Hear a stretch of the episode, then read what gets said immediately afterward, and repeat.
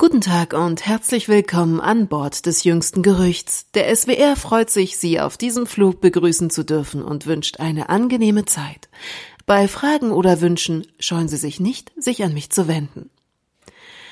Ist Ihnen etwas bei meiner Begrüßung aufgefallen? Nein? Ich habe Sie genderneutral begrüßt. Skandal! SWR-Boykott sofort! Nein, ernsthaft. War das wirklich so weltbewegend? Nein, findet zumindest die Lufthansa und steigt mit allen Airlines ihrer Gruppe sowie ihrer internen Firmenkommunikation auf Ansprachen um, die alle Menschen mitmeinen sollen. Um nach eigener Aussage alle ihre Passagiere zu berücksichtigen und anzusprechen, soll zukünftig Guten Tag oder Herzlich willkommen an Bord verkündet werden. Also nicht mehr das klassische Sehr geehrte Damen und Herren oder eben Dear Ladies and Gentlemen. Und Sie haben, behaupte ich jetzt einfach mal, den Unterschied zu Beginn dieses Beitrags vermutlich gar nicht negativ bemerkt. Aber schaut man sich die Boulevardabbildung dieses Themas an, steht offenbar der Untergang des Abendlandes unmittelbar bevor. Die Bild hatte mit der aufgeregten Atemlosigkeit eines Zeitungsjungen um die Jahrhundertwende das Thema auf die Medienagenda gebracht. Bild-Chefredakteur Julian Reichelt hat schließlich auf Bild TV ganze zehn Minuten seinen Verdruss über die Unsäglichkeit dieser Anrede beklagt. Natürlich ist das Ganze ein herrliches Erregungsangebot, welches ich mir als ökonomisch orientiertes Boulevardmedium auch nicht entgehen lassen würde. Aber so breaking sind diese Breaking News gar nicht. Und dennoch, sie verfangen. Schaut man sich die Kommentarspalten an, wird mit großer Energie gegen die geschlechterneutrale Anrede gewettert und man wünscht sich für einen kurzen Moment all diese Entschlossenheit auch beim Kampf gegen die Klimakrise.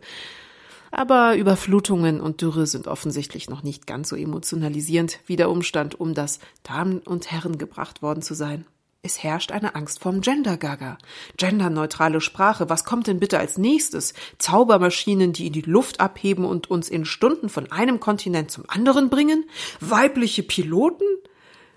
In der Tat kündigten einige Nutzer sehr vehement den sofortigen Boykott aller Lufthansa-Flüge an, und ich hoffe für die armen Seelen, dass in Kutschen und auf Kanus nicht auch irgendwann genderneutral begrüßt wird.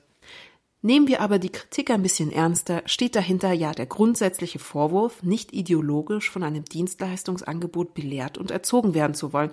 Und das kann ich sogar verstehen. Ich möchte auch nicht von McDonalds den Akkusativ erklärt bekommen. Aber ist das hier überhaupt der Fall? Ist die Nutzung einer Anrede, die alle Personen ansprechen sollen, also ganz unabhängig vom Geschlecht, nicht auch einfach eine Frage der Freundlichkeit, vielleicht des Anstandes und der Höflichkeit? Ist nicht die Anerkennung der Würde aller Menschen nicht ein Prinzip unseres freiheitlichen Zusammenlebens? Denn die Art, wie wir Worte wählen, wenn wir adressieren, beeinflusst in der Tat, wie wir die Wirklichkeit wahrnehmen. Ich möchte da anhand der Forschung der belarussisch-amerikanischen Kognitionswissenschaftlerin Lira Boroditsky veranschaulichen, was ich damit meine. Sie hat in ihrer Forschung anhand verschiedener Erhebungen einen Zusammenhang zwischen den Wörtern, die wir benutzen, und der Art, wie wir denken, ausmachen können. Das geht tatsächlich schon bei ganz unverdächtigen Artikeln los. Im Deutschen haben wir ja drei grammatische Genera. Jedes Nomen ist einem Genus zugewiesen. Weiblich, männlich, sächlich. Die grammatischen Geschlechter von Substantiven sind allerdings von Sprache zu Sprache ja unterschiedlich. Im Deutschen ist zum Beispiel die Sonne offensichtlich feminin. Im Französischen heißt es zum Beispiel le soleil. Im Spanischen el sol. Der Genus ist also in den beiden romanischen Sprachen maskulin. Laut Boroditsky beeinflusst dieser Umstand tatsächlich, wie wir über das benannte Objekt denken. Bittet man Deutsche und Spanier zum Beispiel eine Brücke zu beschreiben, beeinflusst der Genus die Wahl der Adjektive. So benutzen deutschsprachige Menschen zur Beschreibung der Brücke stereotypisch feminine Zuschreibungen. Die Brücke sei schön und elegant. Bespricht indes eine spanischsprachige Person eine Brücke, nutzt sie eher stereotypisch maskulin konnotierte Wörter. Für einen mit der spanischen Sprache sozialisierten Menschen ist der Brücke sozusagen eher stark oder lang.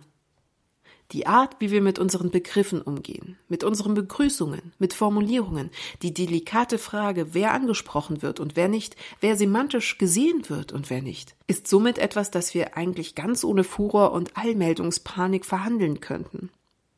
Die Lufthansa stellte übrigens Mittwochnachmittag klar, dass die klassische Ansage natürlich nicht verboten sei.